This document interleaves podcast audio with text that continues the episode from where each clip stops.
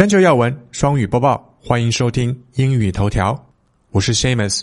以下是发音示范：慢速，SpaceX's Starman still seated in his Tesla Roadster just past Mars。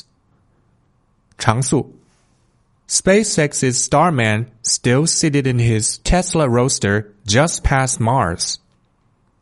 慢速 It's hard to believe that it's already been nearly nine months since SpaceX launched its Falcon Heavy rocket.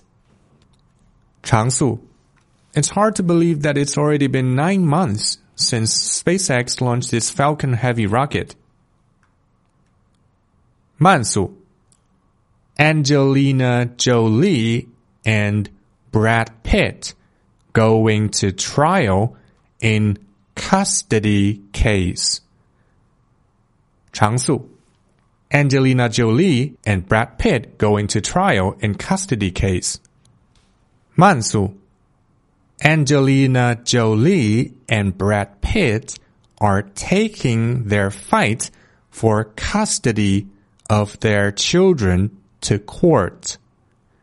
A trial is set to begin on December 4. According to court documents obtained by CNN.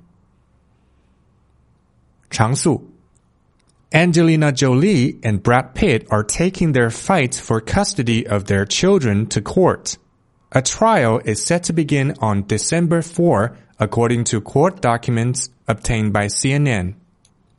多听几遍，听清楚再跟读，效果更好哦！加油！